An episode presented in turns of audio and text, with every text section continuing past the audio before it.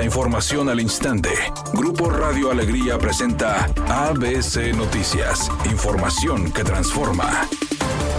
La plaza pública entre las calles Juan Gutiérrez y Francisco Pérez en la colonia Pablo A. González en Monterrey ya no funciona para esparcimiento, sino como tiradero de basura. Vecinos del lugar denunciaron a ABC Noticias que hace casi dos meses personal del Ayuntamiento de Monterrey acudió para limpiar el lugar. Sin embargo, entre algunos vecinos, camiones y personas de otros sectores llegan y dejan los desechos. Entre sillones viejos, televisiones antiguas, colchones, colchas, llantas y bolsas llenas de basura es lo que se puede observar en la plaza además de un olor desagradable cerca del tiradero. Claudia Quiroz manifestó que algunos vecinos del sector acuden a tirar la basura en la plaza y pide que vigilen el sector para que ya no vuelva el problema que genera un foco de infección. Sí, que vinieran y que recogieran, porque pues ya tenemos mucho tiempo así, pero pues, o sea, dura más lo que dura, me imagino, en venir a recogerlo que lo que dura limpio, la verdad, mientras que no haya vigilancia ni nada de eso para que no tiren basura, o sea, va a estar así.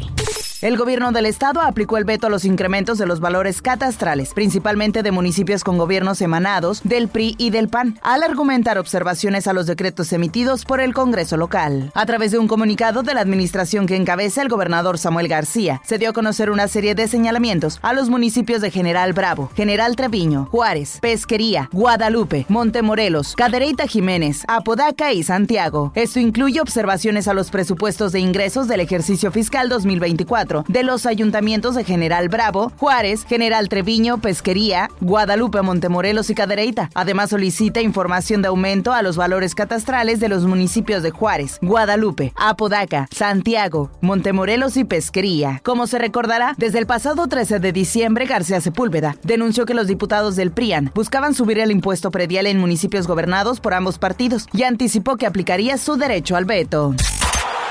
ABC Deportes informa. Así quedaron los octavos de final de la Copa del Rey. Martes 16 de enero, Getafe frente al Sevilla, el Athletic frente al Alavés y el Tenerife frente al equipo del Mallorca. Para el miércoles 17 de enero, el Valencia enfrentará al Celta y el Girona al Rayo. Y el jueves 18 de enero, el Atlético de Madrid enfrentará al Real Madrid. Pendientes de día y horario, Osasuna frente a la Real Sociedad y Unionistas al Barcelona. Stranger Things comenzó oficialmente la producción de su quinta y última temporada. Aún no se han anunciado detalles sobre su posible fecha de lanzamiento. Originalmente, la producción estaba programada para comenzar en mayo del año pasado, pero se detuvo debido a las huelgas ocurridas en los sindicatos de guionistas y de actores. La última vez que Netflix lanzó nuevos episodios de la serie fue en julio del 2022. La temperatura en el centro de la ciudad de Monterrey es de 19 grados centígrados. Mi nombre es Claudia Guale. Buenas tardes. ABC Noticias, información que transforma.